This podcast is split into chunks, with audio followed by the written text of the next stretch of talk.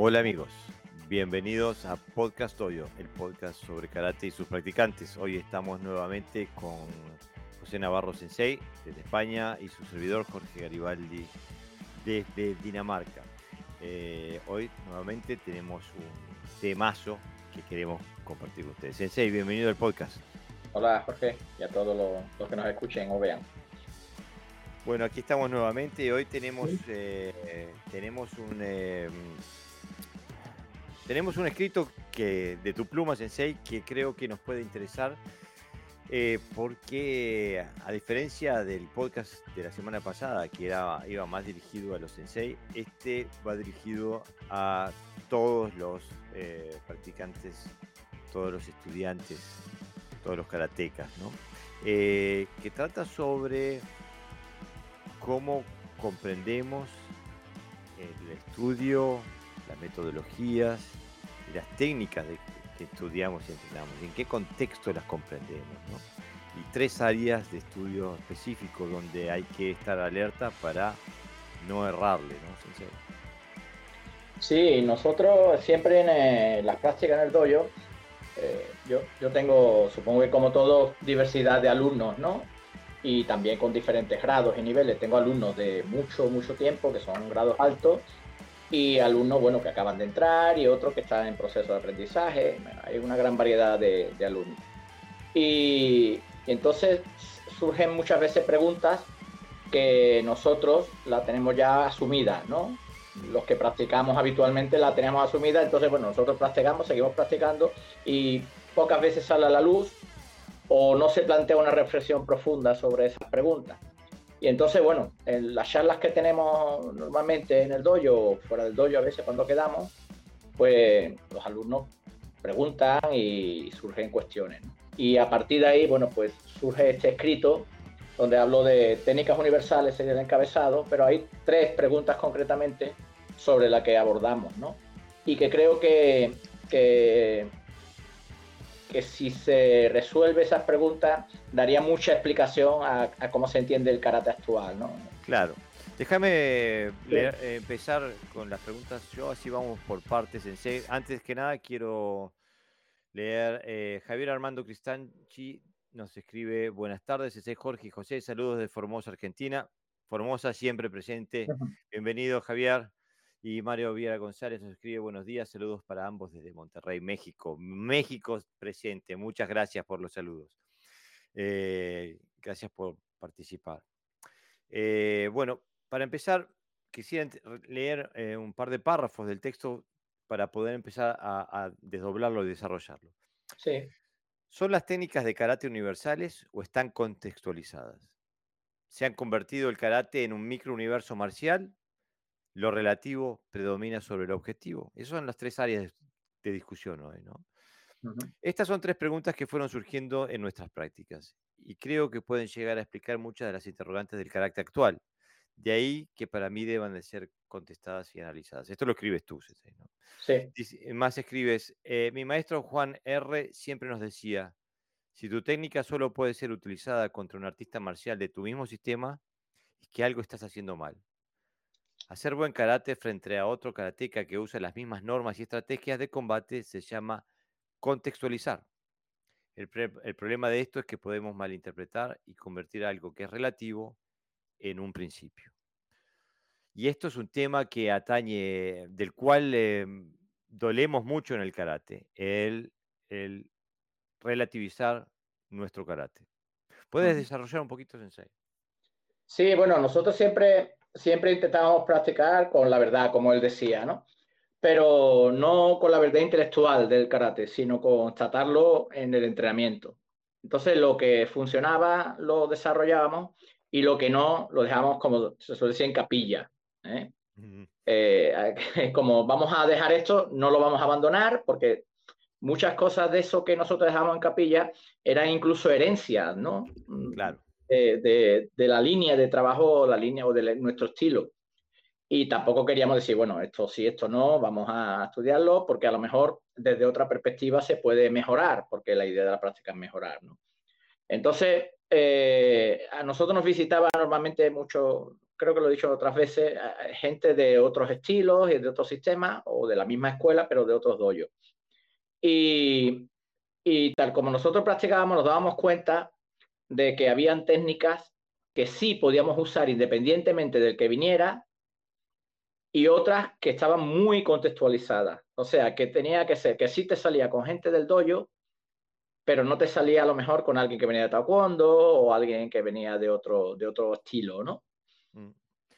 Y ese es un tema eh, que realmente, del cual realmente venimos, eh, tenemos, eh, dolemos en el, karate porque em, tenemos una tendencia a relativizar nuestro estilo. Por ejemplo, un ejemplo clásico del cual yo siempre reacciono es cuando eh, nos muestran, eh, nos muestran, por ejemplo, un bunkai de un kata.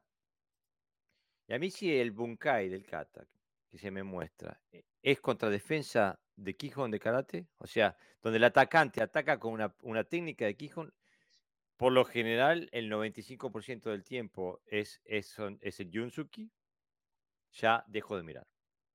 Mm. Eh, ya no me interesa porque eh, están cayendo en el, en el universo relativizado del karate, donde, y no entiendo por qué sucede esto, porque en mi cabeza el karate está hecho para la defensa personal. Entonces el karate tiene que estar aplicado y diseñado para defenderse contra las técnicas de agresión física que existen en el mundo real, no contra las técnicas de Quijón de karate. Entonces, cuando, alguien, cuando alguien intenta interpretar el kata desde el punto de vista de, los ataques de Quijón de karate, ya perdió el rumbo. Sí, porque, como decíamos en una de las preguntas, se ha convertido en un microuniverso, ¿no? El karate se ha convertido en algo que, que, gira sobre sí misma y no se expande, ¿no? Y suele, eh, suele pasar eso porque aquello que es relativo, como decíamos, ¿no? Aquello que es un contexto muy específico de, de, algo que alguien trabajó y que lo ha transmitido, no lo ha transmitido como algo contextualizado, sino como un principio en sí mismo. Exactamente. Y al convertirlo en un principio, lo relativo, al convertirlo en un principio, pues entra, eso, entra dentro de la metodología de, la enseñanza y de la práctica. Y se, y se transforma, en, eh, se transforma en, un, en un fin en sí mismo, ¿no? Eh, porque si empezamos a, a, definir lo que es bueno, lo que es correcto, a partir de las, las reglas de esa micro realidad y no si realmente es funcional y efectivo en el mundo real. A nosotros un examen, un compañero de cuarto dan, eh, se nos dio el caso de que presentamos un Bukai libre para cuarto dan, te estoy hablando, ¿eh? ¿Mm? Estoy hablando para cuarto dan dentro de la escuela Shotokai, que el máximo grado es quinto. Con lo cual, es alguien presentándose de un alto grado, de tercero, que ya es un alto grado, a, bueno, casi más, prácticamente a la, a, la, a la, cima, ¿no? De lo que es el, el cinturón máximo que, se, que sostiene en Shotokai. Y suspenderlo y llamarnos la atención porque, porque eh, no era ese el Bunkai, el Bunkai tiene que ser AIO, ¿no? Es decir, algo muy contextualizado y que no tenía nada que ver absolutamente con lo que nosotros estábamos presentando, que era una persona es atacada y él usa el kata para defenderse ante determinados ataques. Claro. Y, y, eso es un tema que, eh, llega a la médula del karate. Quería mm. hacer un paréntesis porque nos siguen llegando saludos. Oscar Delgado Araya desde Costa Rica. Saludos desde Costa Rica. Con gusto seguirles con los temas de nuestro interés. Os, y me parece que es un sensei del Kyokushin. Si puedo ver en el logo, parece que tuviera eh, un Kyokushin. Bienvenido, sensei Oscar Delgado, este, desde Costa Rica, presente. Qué bien. Yobayashi Doyo, eh, tardes buenas en hora de Chile. Espero poder participar comentando su tema de hoy. Bienvenidos todos los comentarios. Bienvenidos, Sensei. Bienvenido, Chile. Ariel Garófalo desde Argentina. Saludos, ah, amigos. Saludos, Ariel, la revista Mocuso. Mocuso.ar, donde hay eh, artículos de sumo interés para el todo karateca y budoka, y donde también pueden escuchar podcast Doyo todos los domingos. Eh, Jorge Alejandro Crosa, sensei desde Montevideo, Uruguay. Buenas tardes, eh, deseos de una gran transmisión. Saludos. Saludos, Sensei. Qué bien que estés presente. Me encanta que estés aquí. Eh, Estudioso dice, comparto eso del contexto en Shotokai. Fui observado en algo similar cuando presenté mi examen en Japón. Eh, y bueno, eh, creo que los japoneses tampoco son exentos de este tema que, que estamos discutiendo, ¿no? Sí, además eh, yo creo que está presente en todos los estilos, ¿no? Mm, Hay estilos que, que, en la propia dinámica del movimiento eh, van en contra incluso de la naturaleza y lo trabajan como un principio universal. Por ejemplo, ¿no? la cadera en sentido contrario o las posiciones excesivamente bajas o muy estirado. Es decir, cada estilo tiene como su, su talón de Aquiles, porque después, si eso fuera así, si fuera un principio universal, tendría que ser utilizado en los diferentes contextos que te exige la práctica del karate. Pero tú has visto a alguien haciendo combate y entrando en Yakosuki a alguien al pecho y echando la cadera para el lado contrario, a que no. Exactamente, es imposible. Es imposible. Pues así, cada estilo tiene como sus particularidades, donde lo relativo ha ido ganando terreno, mm, no sé por qué, eh, a, lo, real, ¿no? O a lo, o un movimiento que, sea funcional y que cumpla unos principios básicos de, transmisión, ¿no?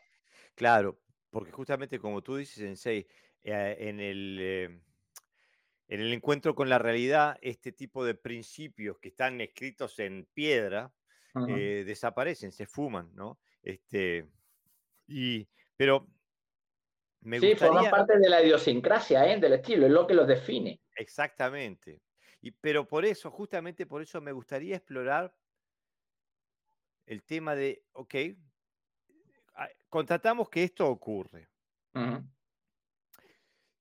¿Puede haber, tiene algún valor? ¿Se puede, ¿Se puede, rescatar algo de esta relativización del karate? Eh, ¿Hay algo que, sea productivo en la formación del karateca en este, en este proceso?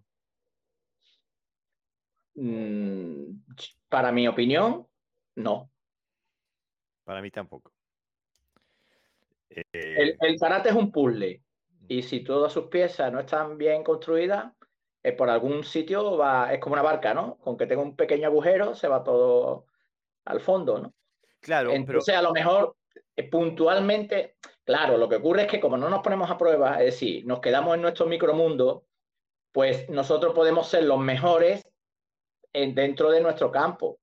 Que luego lo que ocurre es que cuando ves otros mundos, sales de ese pequeño universo y ves que el universo es más grande, que hay más planetas y que hay, que hay más soles, pues entonces eh, una, una, persona sola, pues, uy, pues de aquí esto es erróneo, eh, eh, rescato esto aquí, uy, pues yo hacía esto, pero me doy cuenta que de la otra manera, ¿no? Ya como algo personal, pero, pero como estructura el, el estilo es prácticamente inamovible porque se ha convertido en un pilar. Y los pilares, si los quita, se cae todo el edificio. Se derrumba el edificio, exactamente. Pero para ser concretos, yo también soy de la opinión de que, de, que la relativización nos aleja de la realidad, que nos aleja tanto desde el punto de vista metodológico como de las habilidades que desarrollamos. Eh, y creo que por eso hay tres áreas donde la relativización del karate y de la técnica del karate eh, nos hace daño. En primer lugar, porque eh, inculca malos conceptos. Yo he tenido también la discusión en España, donde eh, he tenido, alguien me dice lo de, girar la, cadera en el sentido contrario al Tsuki para concentrar la energía, ¿no? Este, cuando es es, es, ilógico. Si uno quiere eh, eh, mandar, tirar una piedra, una jabalina o un tsuki en una, en una dirección, la cadera debe ir en esa dirección. Si la, si la giras en la dirección contraria, le, le resta energía. Mm. Este, Y estoy dispuesto a, a, ponerlo a prueba con quien sea. Eh, es, una, es una ley física del universo. también inculca mala táctica, porque eh, nos, eh, nos, enseña a utilizar recursos tácticos que están desconectados con la realidad. Como intentar hacer un Yoda si alguien nos intenta golpear en, la cabeza, por ejemplo. y va a salir mal porque el Yodanuke es mucho más lento que el ataque y nos van a terminar golpeando. Eh, también, y lo que es peor de todo, es que nos inculca malos eh, patrones de reacción. Porque así como entrenamos es como reaccionamos, porque mm. eh, entrenamos nuestro sistema neurológico para tener unos patrones de reacción y esos van a ser lo que van a salir a, a florecer en un momento de, aplicación y van a, a florecer estas, estos patrones de reacción que están desconectados de la realidad. Entonces... Eh, Aquí entendemos la realidad, la realidad como no como, algo subjetivo, como algo que está por encima de lo que nosotros pensemos y de lo objetivo. Claro, es algo objetivo. La piña que te viene a partir la cara, esa es la realidad. Eso es, ¿no? Ponemos siempre el ejemplo de que, bueno, eh, es irrefutable de que el fuego tiene calor. Claro. Si Más allá de Si pones la mano en el fuego, no importa más qué allá... venga y qué teorías tengas sobre el fuego. Y más allá del conocimiento que tú tengas de algo. O sea, es así por encima de lo que tú pienses o, tu propia experiencia. Es objetivo. y ahí tocamos un tema eh, que lo quiero tocar muy relativamente porque no quiero herir sensibilidades, pero eh, hace poco estábamos entablando, entablados en, un intercambio, una discusión con compañeros del karate, donde eh, atribuían al kata del karate, eh, ¿cómo vamos a decirlo? Le atribuían capacidades, propiedades, sí. propiedades que yo no veía. Entonces, eh, y venían con 10.000 teorías metafísicas y de, simbología y numerología y la cabala y yo qué sé. Y cuando yo les pedía, todo muy bien, fantástico, y siempre me atribuían que tal persona dijo esto y la otra, y en tal universidad hablaron de esto. Pero cuando yo les decía concretamente qué kata tiene cuáles atributos y lleva a qué resultados concretos, nadie podía responder. Y el tema es que eso es una constatación, porque en la cabeza se puede decir cualquier cosa, pero en, la vida real no se puede decir cualquier cosa, porque el, el suki que te viene a la cara, te viene a la cara mm. y te rompe la cara. O sea que no, no, eh, eh, trascendemos la, filosofía en, el contraste con la realidad. Quería simplemente también hacer un, paréntesis porque nos siguen mandando saludos. Em, Carlos Botero, Colombia, un gran saludo de Colombia, aquí muy atento al desarrollo del tema. Gracias, Sensei, gracias por estar presente. No te olvides de, comentar en el acuerdo, en la discordia, no te olvides de comentar. Estamos eh, abiertos a la discusión. Martín Fernández Rincón, Sensei, buenas noches, saludos desde España, España presente, bien ahí. Y eh, Jorge eh, Sensei nos escribe en mi profesión, también se da la diferencia entre plan versus planificación, exactamente. El plan es cerrado, sin variaciones. La planificación, en cambio, está eh, en constante cambio. El karate, sea cual sea el estilo de base, debe funcionar como la planificación. Y los senseis que estén a cargo de un doyo, de un grupo, poder responder a esa dinámica. No por eso van a dejar su cuna. En todo caso, trascenderán a ella en lugar de sucumbir a ella y mejor eh, eh, dicho, imposible. En todo caso, trascenderán a ella en lugar de sucumbir a ella. Jorge Sensei, te pasaste, me encantó esa definición, porque justamente se trata de trascender eso y no sucumbir a eso, ¿no? Claro, es que nosotros, eh, cuando uno practica karate, cuando practica un arte marcial, y, no se basa en teoría, sino que intenta sino que intenta experimentar y descubrir, lo que descubre la mayoría de las veces es natural. Son cosas naturales que, del movimiento, de, la táctica, de, de las sensaciones agradables que tienes cuando practicas. No descubre nada místico. Mm. Porque eh, cuando empleamos métodos científicos dentro del karate, no encontramos nada que no esté ya en el karate. Es decir, la ciencia encuentra lo que ya existe, no encuentra elementos que no existen. Hay mucho por descubrir, evidentemente, y mucho por comprender, pero eso no puede ser una excusa como que como no se ha descubierto, significa que está, pero que no lo hemos visto. No, no.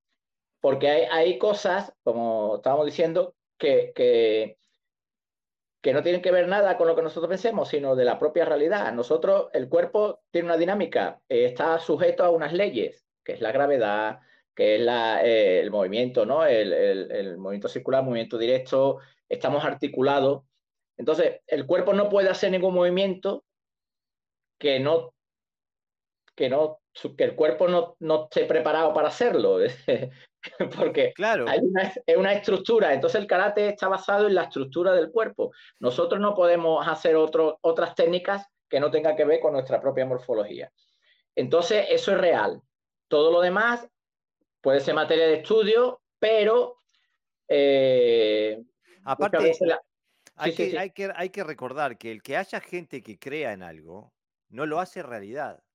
Hace 400 años atrás, toda Europa creía que eh, la Tierra era plana. Y la Tierra no era plana, aunque todos los europeos pensaran eso. La Tierra seguía siendo una esfera. O sea, o sea que el hecho de que haya eh, haya una cosmología en la cabeza de, un grupo de seres humanos, no lo transforma en realidad, lo transforma en la cosmología en la cabeza de esos seres humanos. O sea que eso no es un argumento, porque en el, en el contraste con la realidad nos vamos a romper los dientes, justamente estamos tratando un contacto, en un contexto de defensa personal.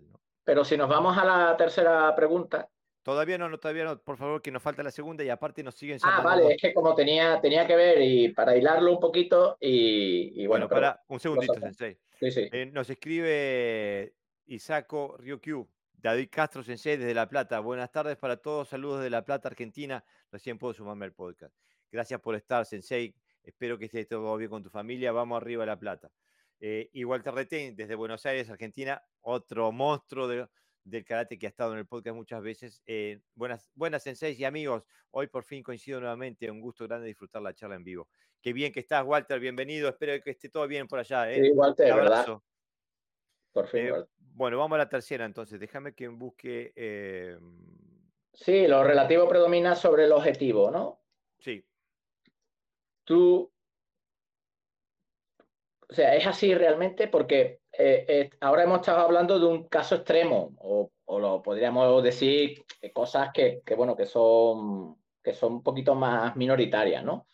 Pero dentro de, ese, de esa gama, ¿no? De, planos, sin irnos a lo mejor a, bueno, a, temas que son un poquito más, más desconocidos, más ocultos, también ocurre a nivel básico, a nivel técnico, a nivel de, cómo interpretamos las técnicas, de, de cómo pensamos que, lo que nosotros hacemos mm, bajo los patrones de movimiento que hacemos es, lo mejor, etcétera, etcétera, ¿no? Entonces, bueno, eh, eh, cuento una anécdota aquí en este artículo, pero bueno, eh, algunos de vosotros no la conocéis, pero os la cuento. Como sabéis, Jorge y yo, bueno, digamos que practicamos de forma, hemos practicado, yo voy allí a Dinamarca, viene aquí a España, al principio casi tres, cuatro veces al año, y luego por las causas, por unas causas por otras, bueno, un par de veces, pero siempre hemos estado en contacto. Y entonces en uno de los cursos que dio Jorge aquí en Sevilla, eh, nos pusimos los, los petos, los pavos, como, que, como queráis llamarlo, y teníamos que golpear. Sí, los escudos. ¿eh? Mm. Yo, eh, yo soy más técnico. y entonces, bueno, teníamos que golpearle y entonces, pues todo, estamos, estoy hablando de que todo era, o la mayoría, quizás el 90% éramos cintos altos, ¿no? No, no eran solo principiantes. negros, varios danes, sí, cuartos. Varios danes. Mm. Y, entonces, pues cada uno pegaba como él sabía, es decir, dentro de su sistema, ¿no? Y unos pegábamos más fuerte y, y otros no.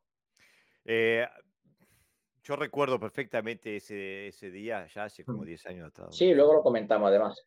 Este, sí, y mm, me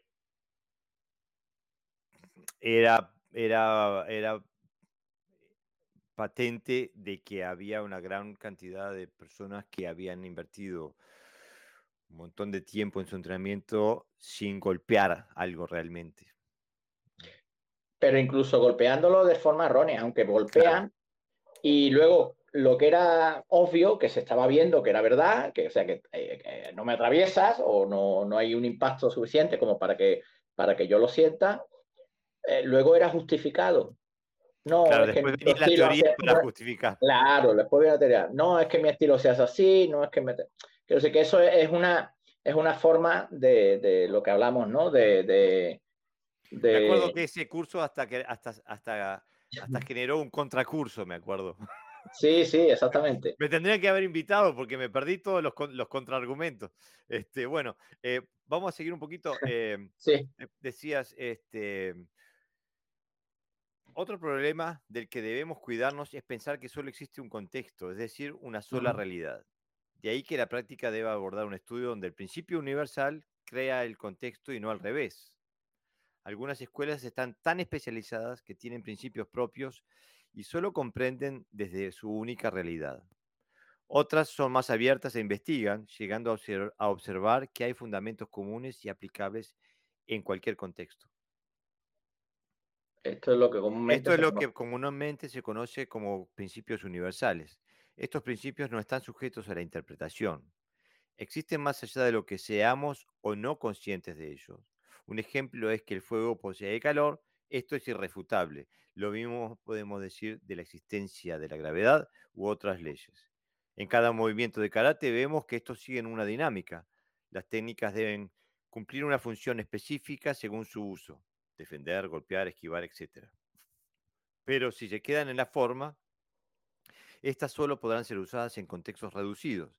Sin embargo, esa misma técnica, siguiendo unos patrones universales, se adapta y se expande según la necesidad. Y esto es, esto es, esto es clásico. Por ejemplo, vamos a sacrificar una vaca sagradísima, no sagrada, sagradísima el hecho del el ángulo de la espina dorsal referente al, piso en el momento de golpear. En la vaca sagrada del karate es que la, espalda tiene que ir recta, perpendicular al ángulo del suelo. Y no hay ser humano en este planeta que haga eso cuando está aplicando su técnica. Es más, yo estoy absolutamente convencido de que mantener ese ángulo en el momento de golpear es negativo para la efectividad del, del golpe y para la capacidad de generar y transmitir energía percusiva en un golpe. Estoy absolutamente convencido. Y si no... Es una ley de acción y reacción. Exactamente. Invito a cualquiera que vaya a empujar su coche, que se le y que lo haga con la espalda recta, a ver cuánto puede eh, empujar su coche. Se va a agarrar un esguince de lumbar, lumbar enorme, porque para poder transmitir la, la, energía hay que tener una inclinación de la espina dorsal suficiente. Si no se tiene, se corta la energía y todo lo que se produce de las piernas termina en la parte lumbar y eso es lo que va a hacer, nos va a, lastimar y vamos a terminar golpeando con los brazos. Rafa nos escribe, buenas noches, saludos de Mar del Plata. Bienvenido Mar del Plata. Claro que por, por eso las técnicas, si no están basadas en los principios universales, pasan estas cosas, que va en, en contra de la naturaleza. Entonces, por eso decimos que, los, que una técnica, o sea, eh, tiene que ser una función en sí misma. Exactamente. Una letra, una letra de una palabra tiene una función. Pues una técnica tiene que tenerla si yo no creo la técnica en base a un kata, a lo que sea, ¿no? En base a la función, o sea, ese principio universal, entonces yo no lo encuadraría dentro de una técnica de karate. Claro. Aunque tenga la estética. Por ejemplo, hoy, hoy, he visto entrenar a. Eh, eh, ahora, como hace mucha calor por aquí, por esta ciudad, pues nos solemos apuntar a, Vamos a un club, vamos a la piscina, hacemos un poquito de deporte para estar fresquito, ¿no? bueno, un poquito de calor, 44 grados. Entonces, eh, hoy mientras yo hacía un poquito de, cinta, eh, veía a un, chaval eh, entrenando con un saco. Tenía sus guantes, sus vendes, sus guantes puestos. Y, y, era verlo pegarle al saco era como un cuadro doblado, es decir, era tremendo para mi, para mi vista, ¿no? Y entonces pensé, él cree que eso son técnicas de boxeo. Incluso hace imitación, pero no estaba coordinado en la relación de energías. Por ejemplo, estaba estático y pegaba con los brazos. No ponía la alineación de las articulaciones en los golpes circulares. Eh, no tenía movilidad, es decir, tenía una serie de componentes que no, perdón, no tenía una serie de componentes que cualquiera que supiera algo decía, eso no es boxeo. Pero para el resto de la gente, igual sí. Mm. Entonces, ¿por qué? Porque no estaba basado en unos principios lógicos de energía, de eficacia o de eficiencia, de trayectoria, de momento. Entonces, si tú te pones un karategi y haces técnica, eso no significa que estés haciendo karate, a eso me refiero. Cuando digo que para mí, si no tiene una función la técnica, aunque tengas karate, que tengas cinturón negro, no estás haciendo karate. Exactamente. Estás haciendo otra cosa. Claro, porque está, está desprendido de la realidad, de los requisitos fisiológicos y estructurales y energéticos para poder hacer una técnica en la vida real. Y para dar un paso más allá, estoy completamente de acuerdo, Sensei, eh, porque tú eh, apenas lo nombraste y seguiste de largo y quería volver a eso, porque cuando haces la, analogía del idioma, eso también es un tema que se da constantemente eh, en el karate, y especialmente cuanto más grados más se hace, es donde se recurre al idioma japonés, se define un, se trae un término en japonés y después se desglosa ese término japonés y de ahí se define la técnica. Y entonces eh, es un paradigma eh, errado desde el principio, porque la palabra no define la realidad, la realidad define la palabra. O sea, la, la palabra intenta describir una realidad objetiva, no la, no la crea. Entonces, cuando te vienen y te dicen no, porque el término Shingi Tai quiere decir esto, esto y lo otro. Por lo tanto, la técnica debe ser así, así, así. Se cae en, en un error garrafal porque se le están metiendo a la técnica del karate elementos conceptuales, filosóficos, lo que uno quiera, eh, culturales, históricos, etcétera, etcétera, a la técnica del karate, se le está imbuyendo eso a la técnica del karate, cuando la técnica del karate con lo único que se relaciona es con la realidad objetiva de golpear de forma óptima, de absorber de forma óptica, etcétera, etcétera eh, de forma óptima, etcétera, etcétera. Por ejemplo, ahora que, que, estamos trabajando con los katas que nos dio Gerardo Pimentel Sensei, los katas de, de Seiyo Aragaki. Donde Seiyo Aragaki, yo si, si tuviera que, compararlo con un sistema contemporáneo, diría, parece un kata que hace el picaboo de, Mike Tyson, ¿no? El, el, movimiento de cabeza constante y cómo bajar y rotar, etc. Si alguien ve esos katas, dice, pero está, está rompiendo con todo lo que el karate de, ahora, el karate normativo moderno, dice que es correcto.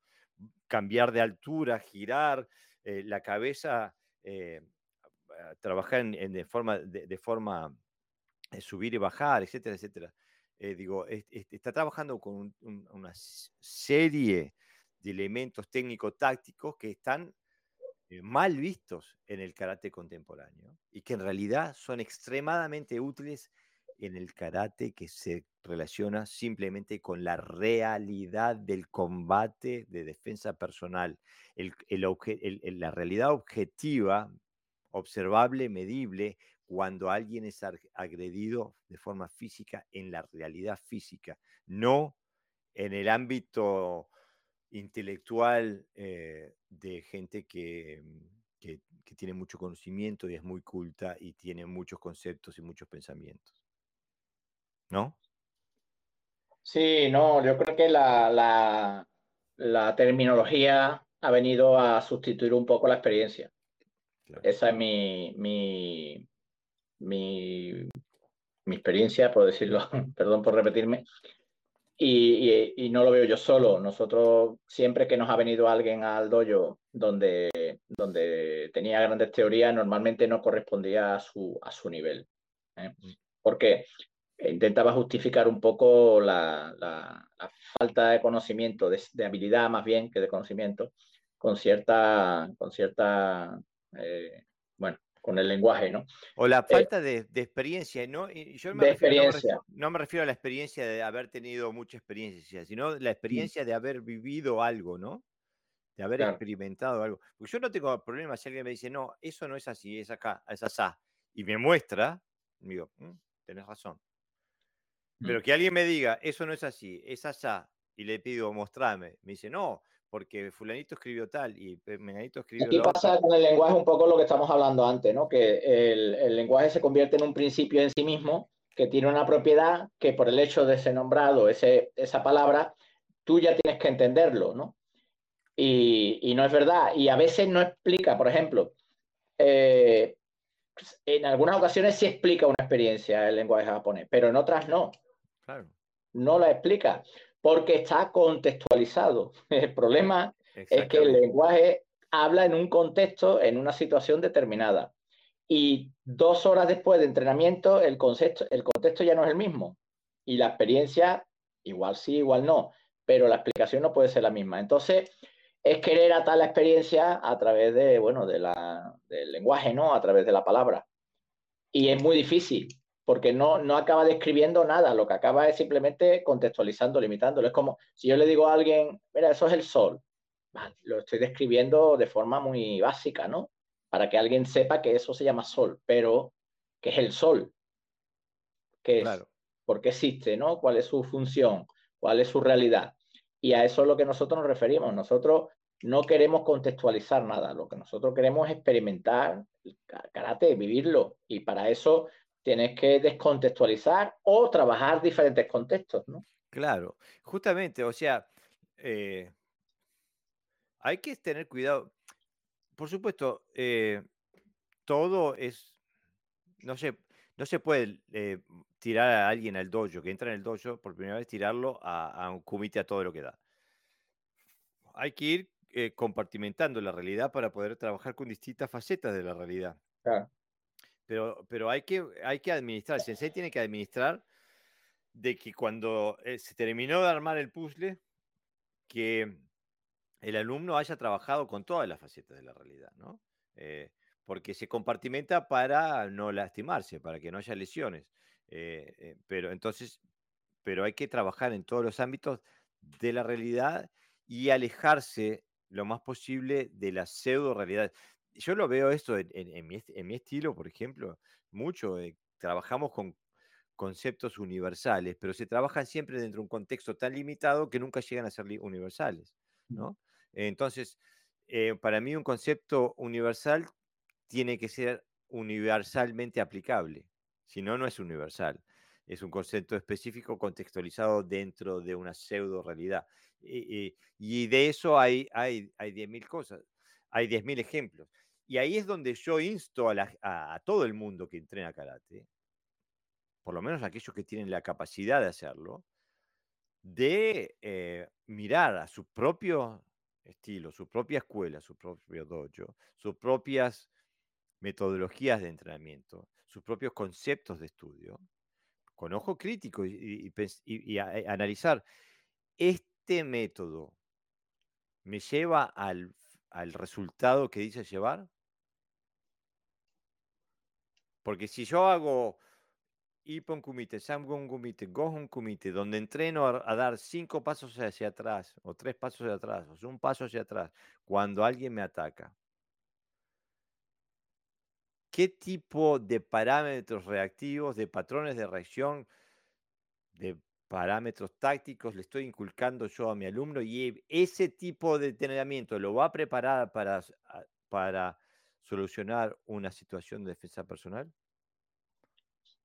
No, lo prepara para saber defenderse contra alguien de su escuela o de un sistema parecido donde, donde va a tener esos ataques y él va a reaccionar, pero fuera de ahí no puede, no hay forma de, que eso sirva porque porque se está trabajando técnicas, pero en vez del aire con, un compañero, pero dejan de, no, dejan de ser técnicas que ya en sí mismas están eh, descontextualizadas porque han perdido toda función o casi toda y, y la aplican en un contexto todavía mucho más irreal porque trabaja sobre la, la faceta que la defensa personal debe de trabajar, pero en, el sentido inverso, que es cuándo, qué y cómo. O sea, sabe cuándo te va a atacar, qué te va a atacar y cómo te va a atacar, ¿no?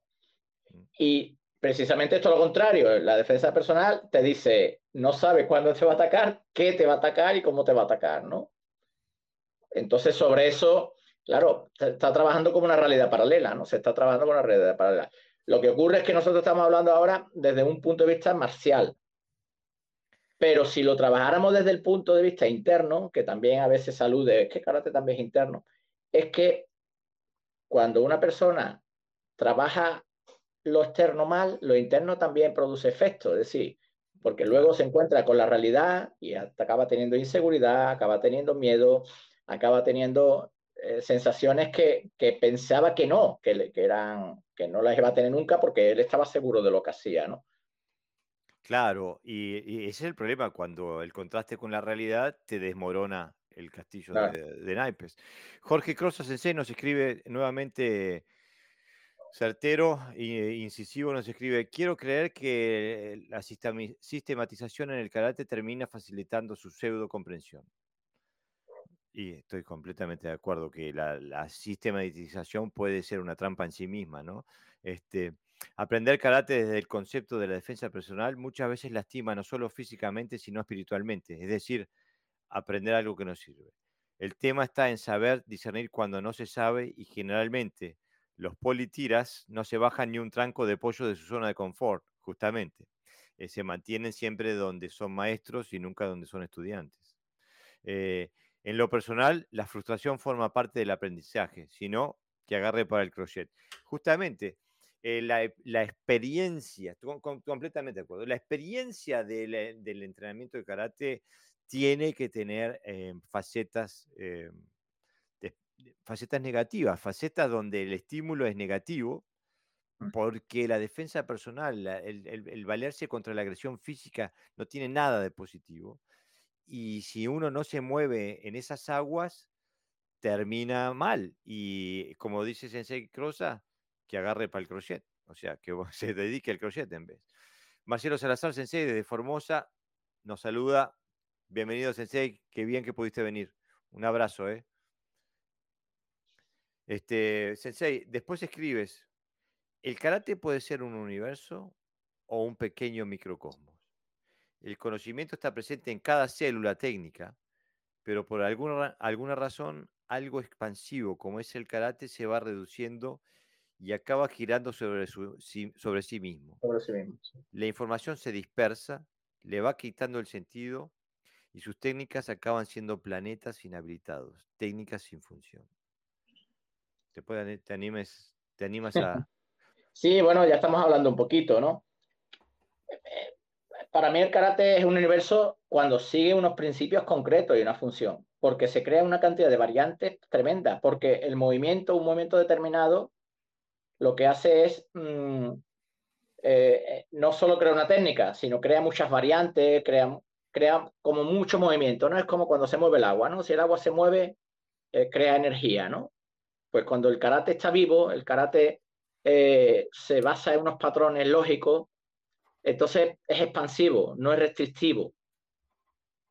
No se practica siempre lo mismo, sobre las mismas bases, sobre las mismas ideas, y ahí es donde se convierte en el microcosmo, ¿no? Y los estilos acaban cerrándose tanto de que ya no practican con otras escuelas. Por lo tanto, dejan de recibir información. Entonces, si el, si el karate no, no expande tu conocimiento y no expande tu técnica, es que estás trabajando mal, porque la propia naturaleza de, de los principios universales abarcar mucho espacio, ¿no? Y no, y no pequeño espacio. Eh, para, Sensei, que nos llegan unas buenas preguntas. Primero, Javier Dure eh, nos escribe, muy buenas tardes. Muy buenas tardes, Javier, bienvenido al podcast. Después nos escribe Ariel Garófalo. Y esta sí que es una, es una, es una, una idea que vale la pena eh, discutir. Nos escribe, ¿el karate no es también la transmisión de una cultura, de un folclore, como lo es también el dialecto de una comunidad? no es karate si no sirve para defensa personal. Y entonces mi pregunta inmediata es, ¿la cultura de quién? ¿La cultura de los chinos que fueron a Okinawa? De los hindúes. de los hindúes que fueron a China, de los okinawenses que fueron a Japón, de los japoneses que fueron a Estados Unidos, Europa y América Latina, o de los europeos, estadounidenses y, latinoamericanos. Porque ¿a quién le pertenece el karate? Es, eh, ese es el gran problema. ¿Dónde, dónde decidimos poner el, ¿De dónde decidimos delimitarlo?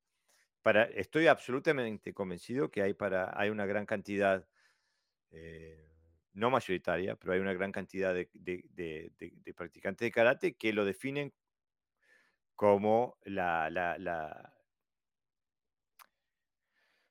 la, beta cultural de, eh, de Okinawa, ¿no? Hay otros que no, que lo definen como algo que, viene de Japón. Y, yo, parte, yo soy de la. Yo pertenezco a aquellos que digo que que por decisión propia de los maestros okinawenses, que decidieron exportar el karate a Japón y al mundo, que el karate hoy no es okinawense, el karate es mundial. Y como, así como lo hizo en la transición de China a Okinawa y de Okinawa a Japón, también lo ha hecho en la transición de, de Japón al mundo, en cada lugar donde donde echa raíces también se transforma y es, se, transforma de acuerdo a los parámetros culturales, históricos, geográficos, etcétera, del pueblo que lo recibe. Y ese, ese, karate no es menos válido, es igual de válido que el que, que, que, enseñaba eh, Matsumura. Mi maestro de karate, el primero, eh, Juan, era occidental, vamos, sevillano concretamente. Y, y él, aunque utilizaba terminología japonesa como lo hacemos todos, eh, su, su, karate no era japonés.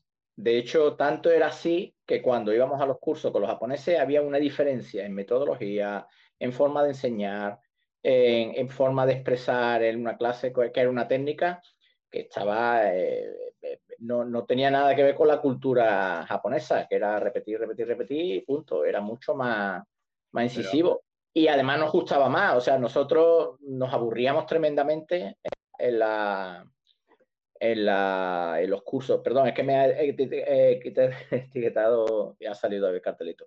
Ah. El, nos gustaba mucho más nuestro maestro que los japoneses, nos parecían tremendamente aburridos. Claro, pero aparte... Con lo cual no nos transmitía una cultura, nos transmitía su experiencia del karate. Claro, pero bueno, pero no somos japoneses y los japoneses no son okinawenses, los, los okinawenses no son chinos. Eh, eh, Ariel Garófalo nos escribe, me refiero a un estilo. Bueno, hay un, hay un, por ahí, hay un artículo, una entrevista que le hicieron a, Hironori Otsuka el, el, fundador del estilo, mi estilo materno, que es el Wado Ryu. Y en ese artículo, en esa entrevista que le hacen, Otsuka Sensei dice que hay mejor Wado Ryu en Europa que en Japón. Egami lo decía también, que los herederos de la escuela Shotokai eh, no iban a ser japoneses. decía que, que, los pequeños Ryuha, decía, los pequeños Ryuha del mundo van a ser los, encargados de, transmitir correctamente este estilo. Quizá por, porque algo vio, ¿no? Supongo que, diría, no, como no son japoneses o no tienen la cultura japonesa, no, eh, nunca van Yo a poder. pienso que hay perspectivas. Eh, mientras discutimos esto, estoy escuchando en mi cabeza eh, los argumentos de, Gerardo Alves Sensei, eh, que estoy absolutamente seguro que para él el karate es okinawense y todo el resto no, eh, o, es otra, una forma distinta y creo creer que inferior del karate, que el karate original pertenece a Okinawa, y es una visión válida y a la cual yo respeto, aparte porque respeto a Gerardo Valves Sensei eh, y su capacidad y su conocimiento, pero no es una, no es una posición que yo comparta. Para mí, em, en, la historia de la humanidad ya ha demostrado que no hay, no hay barreras, no hay, no hay muros que tengan la altura suficiente como para impedir la transformación y la entropía del universo, que también atañe al karate. Nos manda Ramón Alejandro Córdoba Muñoz. Saludos, Sensei. Eh, eh, Ariel Garófalo escribe, hagamos el paralelo con un dialecto. ¿Sirve para comunicarse? Solo con unos pocos. ¿Sirve para mantener viva una cultura? Seguramente. Eh, es posible, Ariel. El problema es que mm, no es. El karate es, es parte de una cultura, parte de muchas culturas. ¿Y quién dice cuál es la mejor cultura o la cultura digna de, preservarse? Los okinawenses van a preservar, preservar la suya con todo su derecho y con toda validez. Ahora yo no voy a preservar la cultura okinawense porque no soy parte de ella.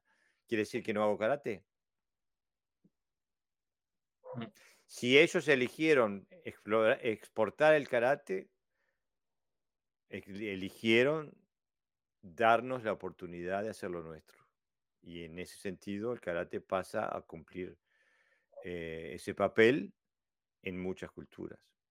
Por eso, eh, pero ver el karate como una, como una forma de transmisión cultural eh, sería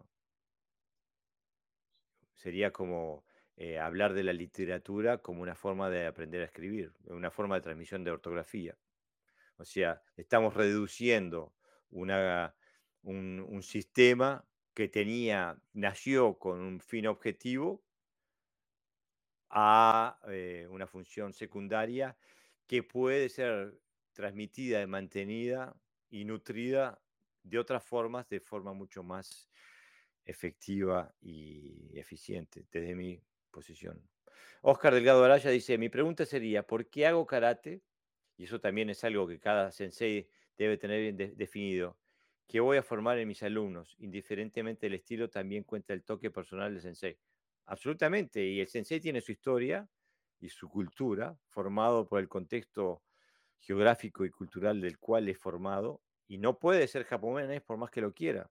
Eh, no, eh, y no puede ser okinawense. Aparte, el problema es dónde ponemos la, dónde ponemos el límite, porque si le preguntas a los okinawenses, el ser japonés no, no o, intentar utilizar el karate como metodología de transmisión de la cultura japonesa es delimitar el karate, porque según eh, no, no es la cultura okinawense. O sea, ¿dónde vamos, ¿a dónde vamos a poner? Y bueno, la libertad es libre y cada uno haga lo que mejor le parece y lo nutra y, le sirva. Sí, aparte que el karate no es teoría, karate es experiencia directa. Tú no puedes defenderte mm, sabiendo que el Gedan Barai se hace para abajo, tú tienes que practicarlo y hacerlo. Y, y, la experiencia que tiene un japonés cuando practica no es diferente a la que tenemos nosotros. No tiene que ver nada con la cultura. Lo que él siente cuando practica posiblemente se acerque mucho a lo que nosotros sentimos cuando practicamos. Y tiene sus frustraciones y tendrá sus alegrías cuando practica igual que todo. Entonces, la cultura no creo eh, que defina. Otra cosa es que los japoneses hayan intentado, que son nacionalistas, eh, no, no, equivoquemos, ellos creen en su nación, por, también por una cuestión histórica, ¿no? Entonces, ellos, claro, eh, dentro de su sistema o dentro del karate, del karate japonés, porque el karate ni siquiera es japonés, eh, han metido parte, parte de su cultura y estaban en cultural? Su, algo cultural y estaban en su derecho de hacerlo. Pero nosotros también estamos en derecho, eh, con el derecho de, de hacer lo mismo, de introducir elementos de nuestra cultura. Por ejemplo, la relación con los alumnos es muy diferente a la que tienen ellos. Y para nosotros es beneficiosa. Ah, pero aparte que no solamente tenemos el derecho, es que no podemos hacer otra cosa. Es imposible para nosotros hacer otra cosa. Sí, puedes hacer japonés, puedes hacerte el japonés y entonces se ve todavía más ridículo. Claro, porque eh, no es, falso, eh, es, algo. Pero aparte, el karate moderno, no el karate antiguo, donde estaba el kake de y todo eso. Pero el karate moderno sufre de un gran problema y es que nunca se contrasta con la realidad. En el boxeo es fácil, se suben al ring, se dan cuatro hostias y ya sabe realmente qué, técnica funciona y cuál es la que, no funciona. En cambio, en el karate no. Y, por, por, ejemplo, en el boxeo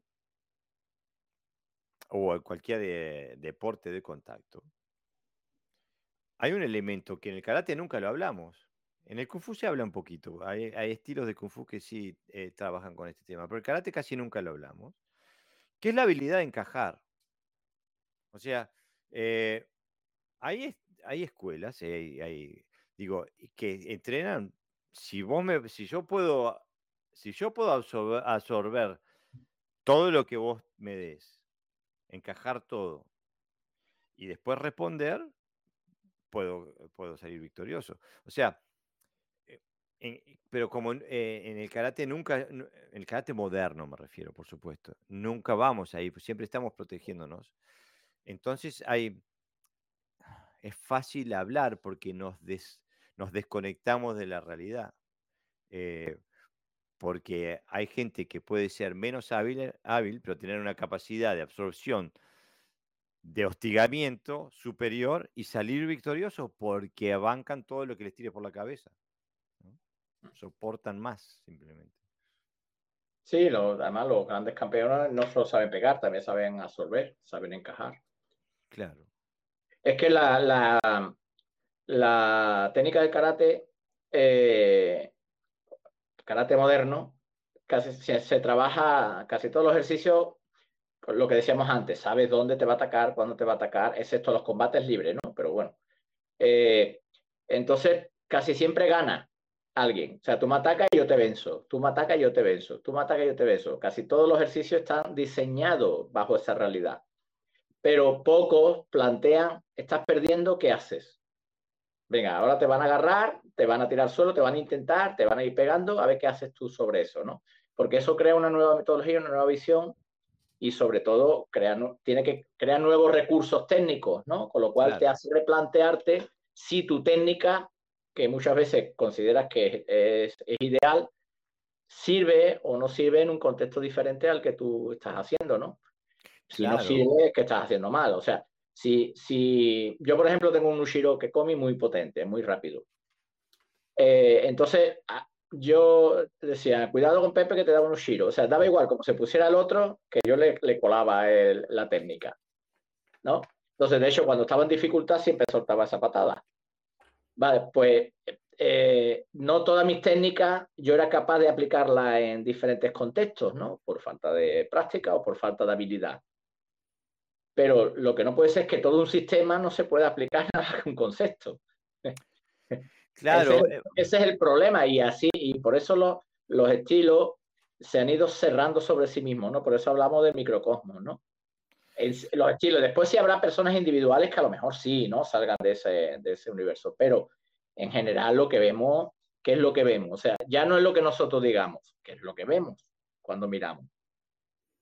Claro, y los parámetros por los que definen lo que es bueno y lo que es malo se va separando de la realidad, mm. especialmente aquellas escuelas que se, que se rigen por el reglamento deportivo, eh, ya, ahí ya, la desconexión con la realidad es total porque se pasan a, regir por lo que da puntaje eh, o lo que puede dar una, amonestación en el ámbito deportivo. Eh, entonces ya ahí eh, la, desconexión con la realidad es total porque en el ámbito deportivo se trata justamente de no lastimar al oponente. Este, nos escribe David Castro que dice, Comparto plenamente la idea de que el karate no es patrimonio exclusivo de la cultura oriental, sino que de quien la reciba y decida transmitirla para continuar con el legado inicial, pero adicionando nuestra impronta personal. El karate es de todos y para todos. Sí, y creo que es imposible hacer otra cosa, em, porque estamos en nuestros respectivos países, con nuestras respectivas culturas y nuestras historias y nuestras eh, sociedades y nuestras realidades, y es imposible trasladar una cultura eh, a otra sin que haya un intercambio, sin que haya una osmosis, que terminamos haciendo un, híbrido. Y yo en mi dojo también intento mantener el reishiki, la, la, la, etiqueta y, utilizar los términos japoneses y todo eso para mantener un, un, nexo, un, lazo cultural con nuestro, nuestro pasado. Pero soy un uruguayo viviendo en Dinamarca y no hay quien lo cambie eso. Eh, digo, eh, no, voy a ser japonés y este. No, pero aquí hablamos de principios universales. Rey Shiki, tú vas a un colegio cualquiera de España y aplican esos principios. Claro. No van en contra de, eso, porque forma parte de algo natural en la convivencia. Tú tienes que formar Tú tienes que diseñar una serie de, normas de comportamiento y a lo mejor no utilizan el mismo lenguaje, pero el, espíritu de, la norma es el mismo. Lo que pretende es eso, ¿no? Que crea un ambiente saludable, un ambiente que la persona que entre no se sienta, eh, eh, no se siente integrado, etcétera, etcétera. Entonces, hay una serie de cosas que, que vienen de Japón que son universales. Lo que ocurre es que eh, parece que han nacido en karate y no es verdad. El concepto, por ejemplo, de no violencia del aikido es el concepto de ahimsa del hinduismo. Y creo que la cultura hindú es más, es más antigua que, que la japonesa. Entonces, eh, por eso digo, no, no, eh, lo, que es, lo que es funcional se debe de seguir. Entonces nosotros debemos de usar aquellos elementos que sean funcionales que sean metodológicamente correctos para el aprendizaje o para la enseñanza, independientemente de donde vengan. Si viene de Japón, de Japón, bienvenido sea. Si viene de Okinawa, bienvenido sea. Pero nosotros, como occidentales, también tenemos nuestras normas y, nuestra, y nuestros valores que además nos sirven, porque lo estamos aplicando hace muchos mucho siglos y entonces también bienvenidos sean. Pero aparte, justamente, es que el karate do como filosofía de vida justamente lo que lo hace válido como un do es que, que, nos aporta principios generales válidos para la vida de un ser humano más allá de su cultura, de su historia y de su posición geográfica. Por eso lo hace como un camino de vida general que, que puede ser adoptado por cualquiera, no solo por los okinawenses o por los japoneses y, te, y, basta con meterse en YouTube y ver que cada país, cada cultura tiene su expresión de karate eh, eh, muy particular. Claro. Yo, vaya, yo vaya Dojo escribe, y eh, ah, respondiéndole a David Castro Sensei, dice, y a eso agregaría que el karate es personal y de transmisión única, que se basa en la vida personal de ese instructor sumado a todas las experiencias instruccionales que ha recibido a lo largo de su vida de sensei. Eh, la verdad que estoy profundamente de acuerdo con lo que dice Shobayashi Dojo, porque eso es lo que nos hace particulares, lo que hace que tengamos algo en especial que transmitirle a nuestros alumnos, ¿no? Si no, le podíamos dar el video. Cuando yo estuve en Amberes, en Bélgica, con, con Shimabukuro, japonés, eh, que vivía en Estados Unidos, eh, muy impregnado de la cultura además americana, eh, pero sobre todo japonés-japonés. cuando yo empecé a practicar y me vio, porque yo ya cuando estuve con él ya tenía años de entrenamiento, o sea, no era un principiante, ya era quinto dan de ido, o sea, perdón, cuarto, o sea, tenía una serie de conocimientos. y él me vio, me estuvo observando, le gusté, y de hecho lo refirió y dijo, eh, José bien, no sé qué, no sé cuánto. a mí nunca me dijo, como no eres japonés, no, no, estás, no te estás enterando nada. Todo lo contrario, él vio una habilidad ahí y la resaltó. Quiero decir que a veces estas cosas de culturales y todas esas cosas creo que vienen más de los occidentales que de los propios japoneses. Sí, que terminamos. Jamás, me, jamás ni me puso límite a su enseñanza, ni a su amistad, ni a su forma de verme, ni a su forma de interpretar mi, manejo de la espada, nada. Por eso terminamos siendo más católicos que el Papa. Este, y, pienso que no le hacemos un, favor a nadie con eso. Sensei, en la tercera escribes, en relación a la tercera pregunta, podemos observar o observamos en clase cuánto de lo que hacemos tiene una dirección clara. ¿Cuánto de lo que hacemos tiene un sentido real o está relativizado? Decimos con la boca ancha que karate es un sistema de defensa. Sin embargo, la mayoría de los trabajos no están enfocados en esa dirección. Añadimos herramientas que no buscan ese fin, aunque podamos creer que sí. Que sea beneficioso para el practicante en otros aspectos no significa que tenga valor real dentro del karate en cuanto a que se quedan en la superficie, es decir, en el plano físico, perdiéndose conexiones internas necesarias para un, karate de calidad. Esta respuesta suele ser polémica, ya que cada cual decide o acepta según su visión qué es o qué no es karate. Pero ahí queda no para la discusión, sino para la reflexión. Aunque el concepto real también tiene contextos, en el caso del karate podemos hacer una aproximación a esa realidad. ¿Te puedes explicar un poquito a qué te refieres, Sensei? Sí, bueno, vemos los métodos de entrenamiento y se han introducido muchas cosas que, que sí, que pueden ser beneficiosas a lo mejor, pero que no tienen ninguna relación con el karate. Circuitos que se meten, bueno, eh, todo, toda la parte esta moderna que parezca que el karate se ha modernizado, eh, no, no, influyen directamente en el karate. El ritmo de entrenamiento es muy alto, a veces es, mecánico, ich, ich, lo que impide que la persona se conecte, trabaje con principios, con técnicas, sino que trabaja eh, a un ritmo muy, muy gimnástico, digamos. Y, y entonces, ¿qué ocurre? Que, bueno, sí, son beneficiosos para la persona, uno se siente bien cuando hace deporte, uno se siente en forma, pero no tiene ninguna influencia ni en la técnica, ni en la táctica, ni en la metodología. Todo lo contrario, se aleja, porque lo que busca el karate es precisamente el dominio del ritmo, el dominio del tiempo, el dominio, factores que, que para trabajarlo no puedes usarlo desde un punto de vista simplemente físico, ¿no?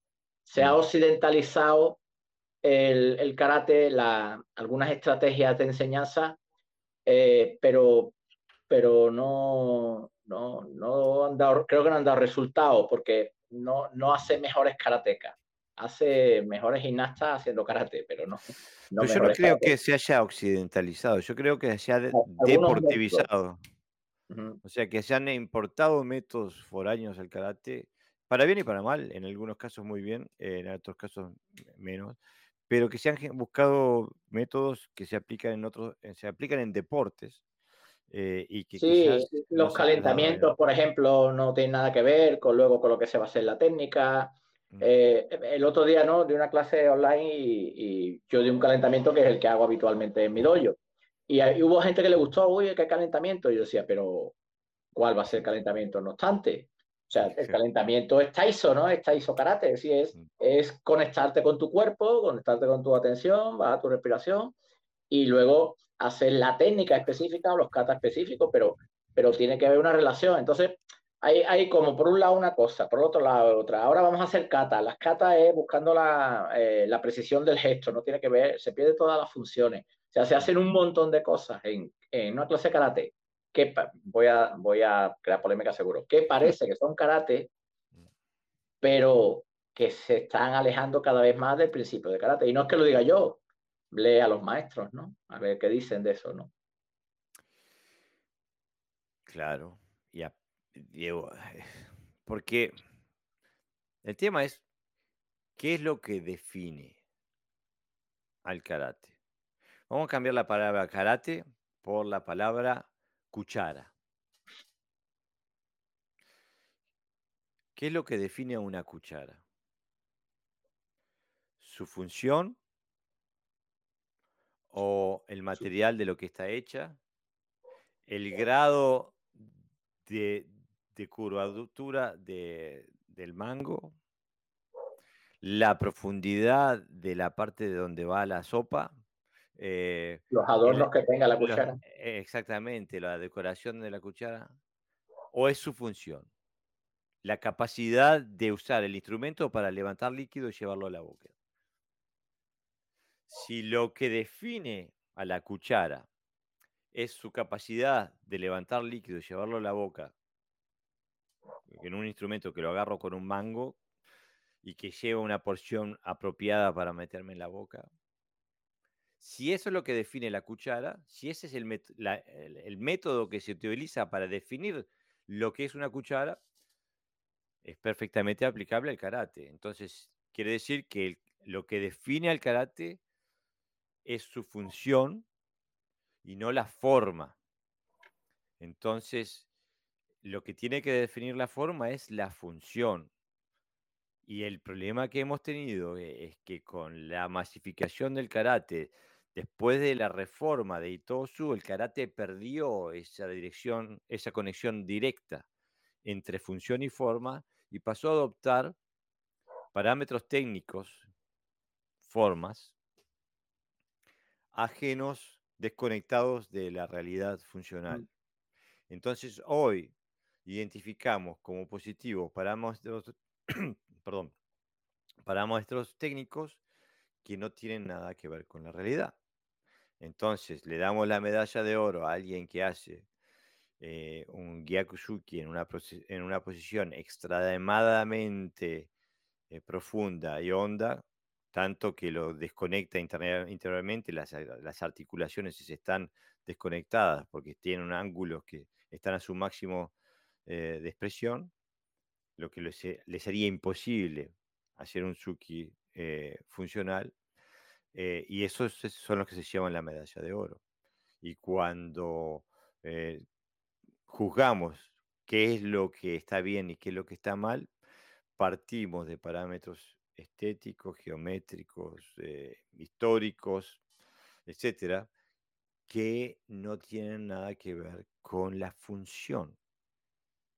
Entonces, ese es el gran problema que recibimos, que estamos teniendo en el canal, y ese es el problema con lo cual eh, no fue mi intención en aquel momento confrontar a nadie con la cruda realidad. Cuando di ese curso, en mi, en mi ingenuidad pensé que estábamos todos en la misma página, pero ese día hubo mucha gente que tuvo una confrontación con la realidad de su incapacidad de transmitir energía percusiva cuando golpeaban. Que después utilizaran argumentos para para explicar por qué era el caso, todo, todo bien. Pero la, realidad objetiva era que algunos podían transmitir energía cuando golpeaban y otros no. Ah. Esa era la única realidad objetiva. Entonces, ¿qué va, eh, cómo, qué es lo que contiene nuestro karate desde el punto de vista metodológico, conceptual, técnico, táctico, etcétera, etcétera? ¿Y qué es lo, dentro de todo eso, qué es lo que nos lleva a una función óptima y qué es lo que nos resta? Y en mi universo yo intento sacar, todo lo que me reste, intento sacarlo de mi sistema. Por más que digan, no, pero eso es la, es una, es una principio, una técnica importantísima de Guadalrío, no me importa. Si no le veo, no le veo un aspecto funcional, no sirve. O si no le veo una metodología que pueda ser, ser aplicada universalmente, la quito. Si no es universal, no sirve. No sé si lo alguien... Que pasa, lo que pasa es que mucha, mucha gente del karate se ha creado, o sea, que, eh, se ha quedado en esa forma, solamente la forma y la estética, la función la ha perdido, pero, pero no porque ellos crean que la hayan perdido, sino porque como están entrenando entre ellos, yo te ataco así y yo te puedo defender ese Oizuki o ese Maigeri con un Gedanbarai o una Geuke, con un Shiuke o lo que sea, y contraatacarte y luego tirarte al suelo y hacerte la técnica de remate, entonces en su mundo sí existe la función. Pero el problema es que existe solo en ese contexto. Si alguien viene de boxeo, no te va a atacar así. ¿Eres capaz de, defenderte contra él? No. Entonces, evidentemente, ha perdido, la técnica ha perdido la función. Porque deberías de poder defenderte contra alguien que te ataca de otra manera diferente. Porque la función no es otra cosa que el elemento de tiempo y espacio, luego estructura. Y, entonces, claro, pasa, suele, suele pasar. Mira, en un agricultor que salió aquí en televisión diciendo que ellos tiraban muchas naranjas porque en los grandes supermercados la gente no, no miraba la naranja, sino la estética de la naranja. Bueno, todos podemos ver que vamos y están todas bonitas, ¿no? Mm. Y él decía, pues la mayoría de las que tiramos son mejores naranjas para comer que las que vendemos. Claro, pero son, no son bonitas. No son bonitas. Pues pasa un poquito, es decir, con, eh, al final eh, demandamos lo simple y, como se demanda lo simple, pues yo doy lo simple y eso se convierte en un círculo, un círculo, se propaga en el tiempo y pasa lo que pasa, que al final la, la función no importa. Claro, pero aparte, este, este proceso que está, del cual estamos hablando, este fenómeno, para la gente que está afuera del karate, es muy fácil de observar.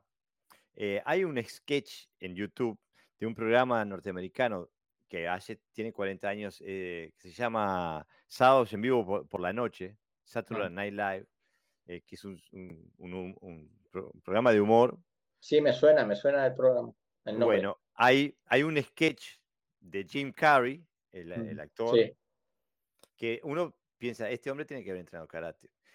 Todo el sketch se trata sobre un campeón mundial de karate que eh, da una clase de defensa personal para mujeres contra cuchillo. Entonces las mujeres lo atacan y él dice, no, no, eh, y, y- y- y lo cortan. Y él dice, no, no, no, me, me atacaste mal, me atacaste mal, me tienes que atacar así con el cuchillo. este, y las mujeres, eh, pasa eso do- dos, tres veces donde lo, lo, lo, lo- cuchillan y el hombre al final lo- logra que una mujer lo ataque con el, man- la- el brazo recto tipo Frankenstein y cuando ella hace eso, él la parte al medio. Pero todo el, todo el chiste es que le decía, no, me atacaste mal porque lo había herido, o sea, lo había- est- estaba tan desconectado de la función que él necesitaba que lo ataque de la forma contextualizada dentro de su escuela para que él pudiera defenderse, ¿no? O sea, eso es algo que lo ve un humorista desde afuera, ve, nos ve haciendo karate y dice, pero eso está desconectado de la realidad. Nos escribe nuevamente eh, Jorge Crosa Sensei, nos escribe, creo que la adopción de técnicas deportivas en la práctica del karate viene como un sistema de respuesta natural a los otros sistemas, sistemas más comerciales de aprender a defenderse o de hacer ejercicio. Por aquello de que el ejercicio es salud, ¿me explico? Sí, claro. Si nos quedamos pasivos ante esa nueva normalidad, podemos llegar a perder masa. Para quien tiene su dojo en casa, no complica, pero aquel que invierte le la tendría complicada, creo. Sí, es difícil mantener un, un- desde el punto de vista comercial, eh, si se pierde masa, se pierde la posibilidad de mantener. eh, es compre- absolutamente comprensible. Pero aquel que invierte, le, digo, y a, su vez entiendo que calificar a la parte por el todo no aplica. Por hacer un hit, eh, no voy a dejar de enseñar karate, todo lo contrario, bien dirigido lo potencia. Eh, no creo que estamos hablando de eso. eh, yo hago hit constantemente en el dojo, eh, eh, que quiere decir ah, high intensity eh, interval training, ¿no? Eh, o sea, entrenamiento de intervalos de, de gran intensidad. No creo que vaya por ahí. El tema es si yo enseño a usar un, un, un soto para defenderme de un golpe. Entonces sí estoy desconectado de la realidad, porque con un soto no me puedo defender de un golpe. Eh, eh, también eh, nos escribe Da- David Castro Sensei, nos escribe, si tal cual es, sí, tal cual es. Por eso mi programa educativo comercial se basa en mis distintas experiencias personales dentro de los diferentes corrientes de Okinawa Te y refuerzo ese concepto con el nombre de mi escuela. Marcelo Salazar nos escribe, siempre dije que creo que todos empezamos a hacer karate por miedo. Ese miedo no siempre es reconocido y resulta una forma de enfrentar ese miedo. Entonces nos creemos que a veces superamos ese miedo diciendo que hacemos karate y a veces escondemos más nuestro miedo haciendo un karate que es solamente una danza. Entonces es mejor ponerle romanticismo al karate, el honor y todo lo que decimos que para mí no tenían casi nada los samuráis. Siempre se dijo que Jigoro Kano se arrepentía de que el judo haya llegado a las Olimpiadas. Y es todo un tema, y hay que decir las cosas como son. Yo tengo un dojo comercial. Necesito pagar alquiler, necesito pagar agua, necesito pagar electricidad en mi dojo. No para mi economía personal, eso lo hago trabajando. Pero para que para tener un local, donde, que digo, mi dojo, hay que tener, que, tengo que mantener un nivel comercial. Eso hace que tenga que desarrollar la actividad de karate en distintas esferas. ¿no? Yo no le voy a enseñar karate funcional a un niño de 5 años, pero lo puedo ayudar a madurarse, a socializarse, a trabajar con su coordinación, etcétera, etcétera. Tampoco un niño de 9, pero el trabajo que les voy haciendo los va preparando para el día de mañana. Si llegan al, al- al- grupo de adultos, y tengo varios, la mayoría de mis cinturones negros los he tenido 20 años, han empezado conmigo con 5 años y ahora tienen 25. eh, o más, digo. Pero, o sea, pero los que empezaron de esa edad y ahora tienen 25, ahora están preparados para que les pueda dar un karate funcional. Este, lo, que, lo que es importante es que no les haya dado un karate que, en, en sus, en en su- eh, que haya sido regido por la forma, incluso cuando eran niños, ¿no? Le tengo que dar los principios efectivos y funcionales del movimiento. Después, el arma que ponemos en eh, el filo que ponemos en la punta del arma, eso varía según la edad, ¿no? Pero hay que diferenciar eh, la instrucción porque no le podemos dar este tipo de cosas a, cualquiera. Y lo que dice eh, Marcelo Salazar Sansei, creo que tiene una gran medida de razón. Pienso que es un elemento que ha, que ha influido en el karate. Y, por eso creo que en, muchas esferas del karate hay tanto ego, porque eh, el miedo es, y, el, ego van de la mano. Eh, si no tienes ego, tienes poco para perder. Y no tener ego es una imposibilidad. El ego es una parte eh, de la naturaleza humana, pero se puede trabajar con él, se puede eh, relegar un poco también. Y pienso que mm, hay mucha gente que sí, que puede estar eh, motivada por el miedo en sus acciones, de forma consciente o inconsciente. Ahora, el problema no es tener miedo, el problema es qué hacer con el miedo, ¿no? Este, yo estoy seguro que a todo el mundo em, le tiene que dar miedo subirse a un ring de boxeo. Digo, el otro día estaba, estaba viendo una, entrevista con Mike Tyson donde él decía que él se ponía a llorar antes de cada pelea. Digo, si Mike Tyson se ponía a llorar antes de cada pelea, eh, a mí no me da vergüenza tener miedo antes de subir un, cuadrilátero. Digo, es, es, normal. El tema es qué se hace con ese miedo, ¿no? Y... Es trabajable. Claro. por ejemplo, yo con respecto al, al dojo comercial, yo vivo, mi parte de mis ingresos vienen del dojo. Y, pero yo he elegido una forma de trabajar con los niños y con los adultos y, y no, no se parece a lo que en teoría o entre comillas se puede decir que es un dojo comercial, donde, donde incitas a la gente a hacer lo moderno, lo, lo que vende, lo popular. De hecho, ahora en junio yo siempre a, los a los infantiles que ya tienen una cierta edad, tienen 13 años, 14 años, el mes de junio los paso a la clase de los mayores. Y, no se ve mucha diferencia ya entre ellos y los adultos. Entre los más pequeños sí, porque el método de trabajo es diferente. Y entonces ellos están contentos porque ven ¿no? que lo que han hecho durante mucho tiempo ahora lo pueden aplicar en contextos un poquito más realistas. Siempre también con, cierto cuidado, pero por ejemplo meten unos maguasi que los adultos me dicen, vaya las maguase que meten, pegan, ¿eh? Y las catas las aprenden, las catas más superiores las aprenden con facilidad, tienen, tienen ya un rodaje hecho y es por eso, porque no hago una cosa con ellos y después da el salto, porque es como estás jugando en el barrio y de momento te llama el Real Madrid para jugar en primera, ¿no? Te rompe, te rompe directamente, tiene que haber un proceso. Con respecto al miedo, hablando de, de, de, los boxeadores, ¿no? Que se tienen que subir al ring, es trabajable es trabajable porque el miedo a veces también es inseguridad. Y entonces cuando tú estás seguro de ti mismo, pues eh, digamos que atenúa mucho el miedo. Y, y es también la experiencia, o sea, cuando lo desconocido también da miedo. Cuando empiezas a, por ejemplo, eh, yo eh, la primera vez que me subí al ring, yo ya tenía preparación bastante de karate, pero además un año y medio de preparación física y técnica en boxeo. Y entonces un día me vio entrenar y me dice, hoy te subes. Él no obliga, pero, pero si tú puedes decir, mira, no tengo ganas, entonces te dice, no pasa nada. Mm. Yo sé, una vez que te a entrenar, me dijo, súbete.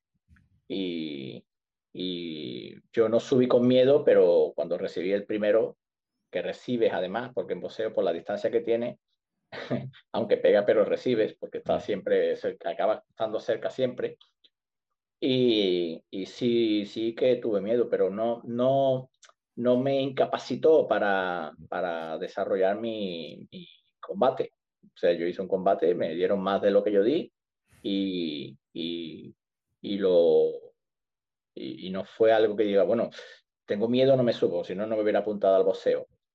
Entonces, no, no es un miedo eh, que no se puede gestionar. Quiero decir que, sino que es trabajable y tú vas entrenando. La segunda vez que te subes estás más tranquilo, la tercera vez más tranquilo y las últimas veces estamos haciendo bastante, ahora estamos haciendo bastante sparring porque ya la gente que hay del grupo está bastante preparada y nos subimos hasta siete asaltos mm. y nos damos, ¿eh? Nos damos, pero ya eh, en la psicología, ya en la mente aprende a, a discriminar los golpes que sí duelen, los que no. Eh, sí, eh, eh, digamos que son dolores que ya conoce, por lo tanto los gestiona. Mm. el estrés que tiene también lo gestiona porque es, conocido. Entonces la única forma de combatir el miedo es, ir a por ello. Si no, no, no puede ser una excusa. Como tengo miedo no lo hago, no, al revés. claro. Lo, lo, hago, ¿no? En ambientes controlados, evidentemente. Para volver a, a, Mike Tyson, el, estaba leyendo una entrevista con el ya fallecido, el difunto D'Amato, el entrenador de Mike Tyson. Y él le decía a Tyson que el miedo es como el fuego. Te puede calentar la casa en invierno o te la puede incendiar y dejarte la echar ruina. Eh, y el que decide es el que gestiona, ¿no? Si gestionas bien tu miedo, te calienta la casa. Eh, ah, había un boxeador también, que no recuerdo quién que decía que si alguien boxeador no tenía miedo a subirse arriba, estaba loco. Lo que pasa que es que yo también lo disimula, porque tiene mucha experiencia y no va a subir temblando, pero, pero hay que verle las caras en, esos vestuarios antes de salir a, al, ring, ¿no? Las, las, caras son poemas. Pues claro, nadie le, nadie le gusta que le peguen. Pero, pero es que, bueno, es que hemos elegido además eh, artes marciales que artes marciales que, que tenemos que bueno combatirla, ¿no? Y, que nos ponen en la realidad. Y si la realidad es que tenemos miedo, pues habrá que combatirla. Me gustaría también, eh, Sensei. Eh, sí. Eh, bueno, ya hablamos de, de, ese, de ese día en el que fui a dar clases a, allá, pero tu conclusión me parece que vale la pena leer. Dice, a pesar de la evidencia, las justificaciones eran diversas. A eso me refiero a relativizar. Algo que dentro de nuestra mente y argumentando tiene lógica, pero que es inaplicable o que no se ajusta al ideario. Debemos de buscar que nuestras técnicas sean universales. El camino que se abre cuando se consigue es poderoso. ¿A qué te refieres a que es poderoso? Pues que no, lo más poderoso que hay en el mundo es la conciencia, mm. ser consciente de dónde estamos y qué hacemos y para qué lo hacemos. Entonces, cuando, cuando trabajamos con, con realidades, trabajamos con principios, se nos abre un camino real, o sea, que nos cambia, que nos hace cambiar a nivel físico, nos hace cambiar a nivel técnico, obviamente, pues somos karatecas, y a nivel interno. Entonces, eh, es un camino personal que depende de ti mismo y por lo tanto, como tiene el poder de cambiarte, es poderoso. Mm. No, no, eh, eh, poderoso en cuanto a que no, a, que no es, no se basa en, en fisiones, ¿no? Sino que, que tú te sientes así. Yo, bueno, yo cuando practico, creo que todos tenemos esa experiencia y practicamos bien, la sensación que tenemos es de, estamos ahí, ¿no? Que estamos ahí presentes, que hay presencia, que hay poder, yo me siento débil cuando no practico. Claro. Aún siendo mi técnica la misma, ¿eh? Quiero decir, mi técnica no ha cambiado, pero la sensación que yo tengo de, de interna es sí, sí ha cambiado.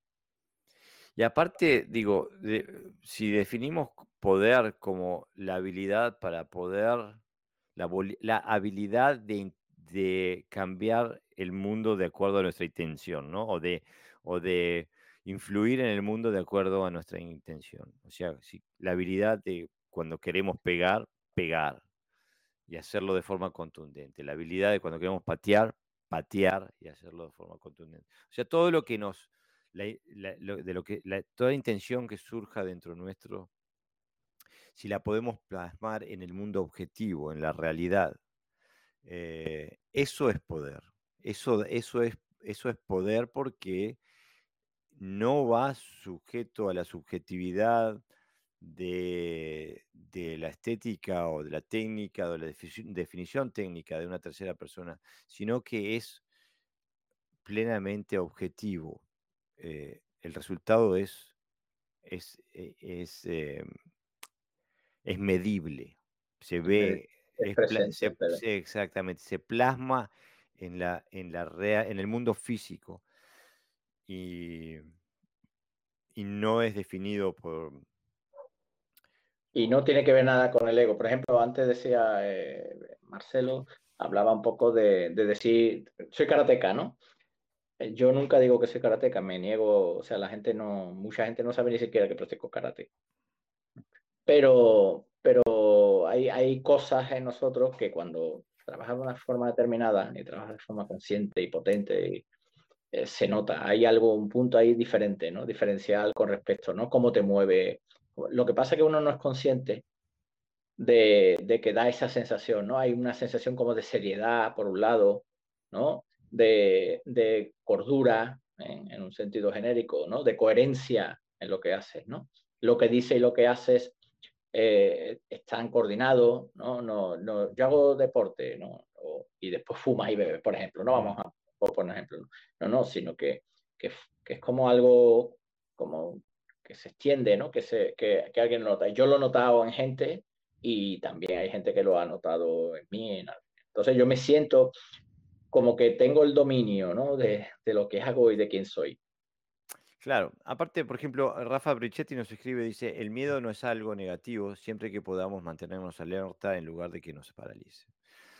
Eh, y es que, aparte, digo, estoy completamente de acuerdo y bueno, hasta hace poquito trabajaba eh, yo como profesor en una educación de cuatro años. Eh, la carrera donde yo daba clases era de cuatro años y termina con un examen general. O sea que o salvan y si, no salvan pierden cuatro años de estudio. Tienen dos oportunidades. Y bueno, y por supuesto que hay un montón de ansiedad en los alumnos eh, en relación a este examen. Y yo eh, siempre intento comunicarles que no importa los sentimientos que ellos tengan en el momento del examen. Lo único que importa es lo que hagan. O sea, eh, no importa eh, la ansiedad que ellos tengan, lo nerviosos que estén. Nosotros no damos eh, notas, no damos las notas para el examen por según ellos se sientan. Nosotros lo único que, que, que juzgamos y le damos notas es a lo que ellos hacen de forma factible en el mundo observable. Y en este mundo no importa que vos sientas miedo si tu acción es decisiva. Lo único que vemos es tu acción.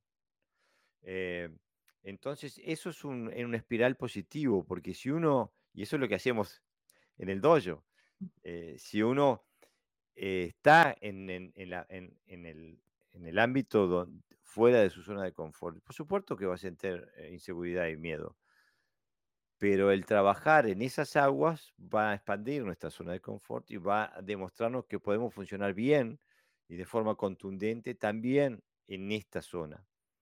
Y eso nos va a dar poder, nos va a dar... Eh, claro. Es que, es que las técnicas las dominamos, ¿no? Y a lo mejor en nuestro dojo o en otros dojos o en, pasa en boxeo, de alguna manera es un ambiente controlado, aunque nos peguemos, un ambiente controlado, pero por ejemplo, cuando yo fui la primera vez a dar clase al instituto, un instituto de Sevilla que hay, quizás sea el más conflictivo, no de Sevilla, sino de Andalucía, con un índice tremendo de, de, fracaso escolar, bueno, eh, cuando yo llegué allí y vi aquello, yo me pude ir y digo, no, no, yo me quedo. ¿no? Los profesores se, asombraron. Y, yo estaba tan seguro de que mi método funciona que, yo decidí con ese, quedarme con ese proyecto. Luego la realidad pues, te va viendo que no funciona tan bien por determinadas circunstancias externas a, ti, ¿no? Porque el mundo no gira siempre alrededor tuya. Pero, no. Pero lamentablemente no. Eh, o a lo mejor, o a lo mejor sí, mejor que no.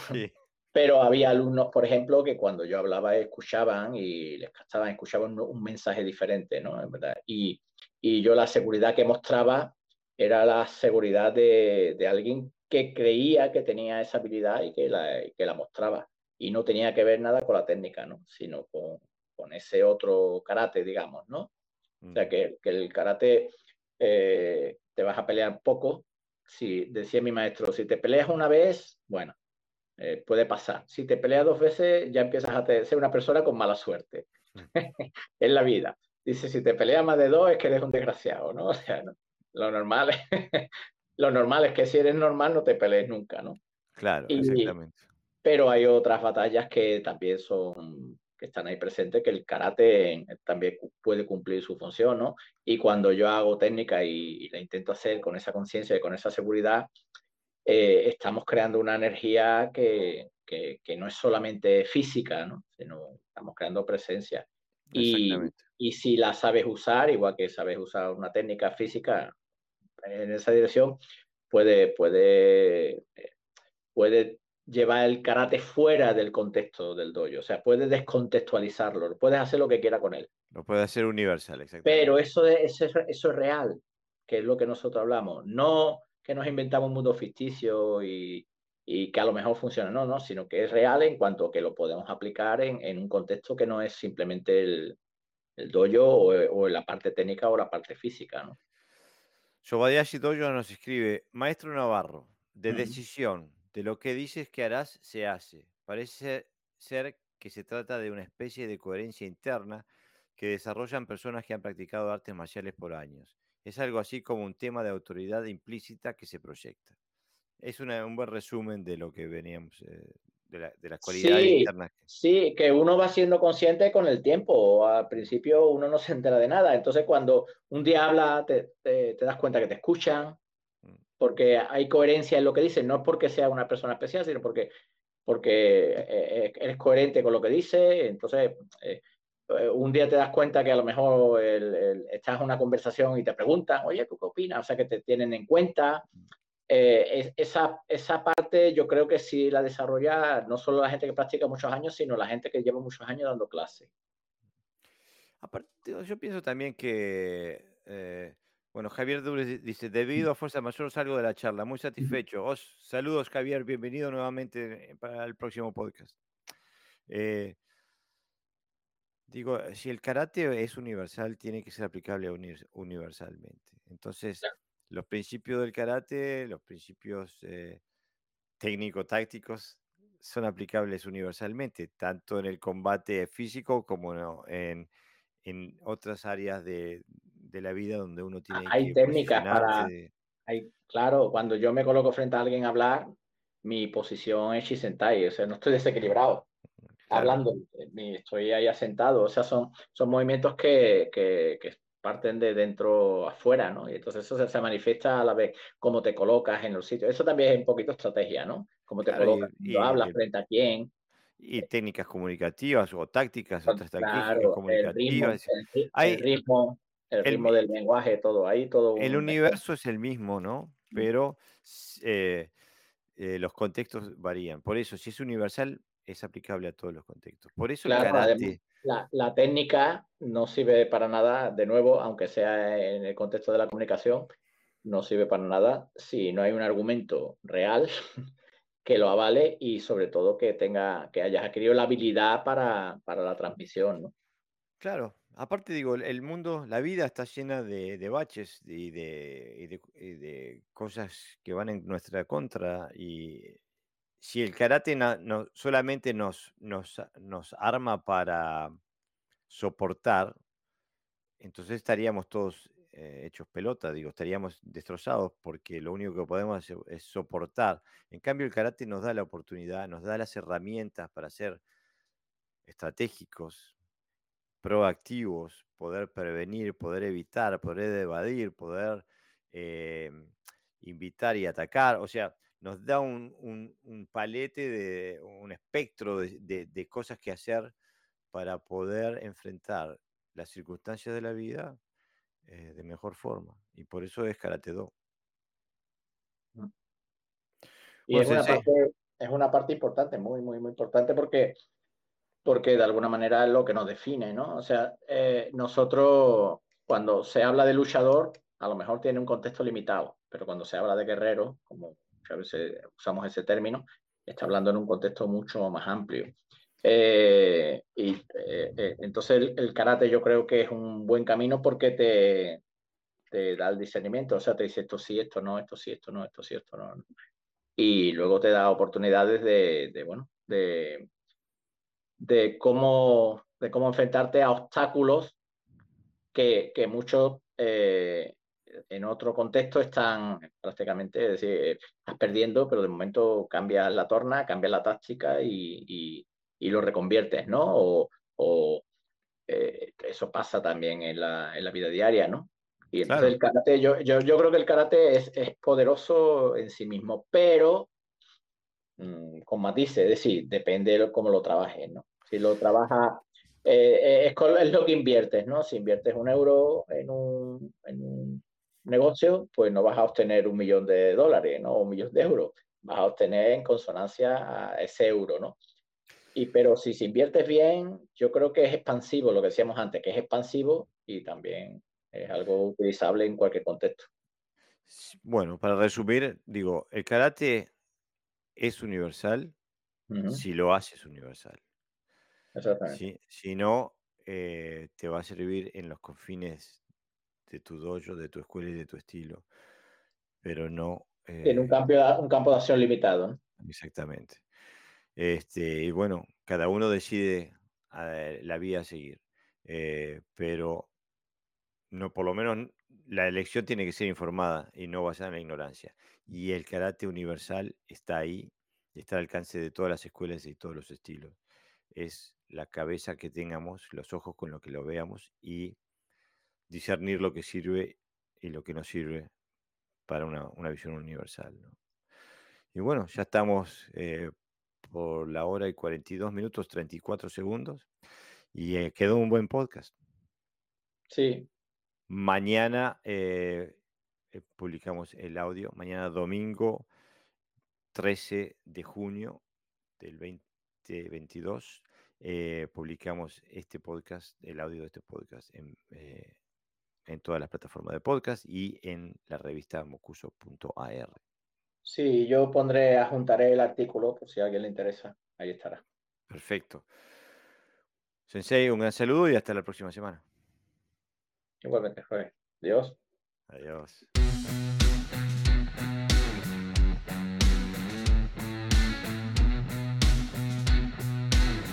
Bueno amigos, eso ha sido todo por hoy. Espero que hayan disfrutado de este episodio. Les cuento que emitimos en vivo todos los sábados a las 23 horas por la página de Facebook de Podcast Oyo y el audio lo publicamos el domingo. Si tienes ganas de participar, es muy bienvenido a dejar tus comentarios en vivo en la página de Podcast Dojo y los leeremos eh, y los comentaremos en vivo todos los sábados a las 23 horas. Como siempre nos puedes escuchar en las plataformas de podcast, hacer como iTunes o Spotify o Google Podcast, etcétera, etcétera. Y también nos puedes escuchar en la página de mocuso.ar. Sin más, nos vemos la próxima semana.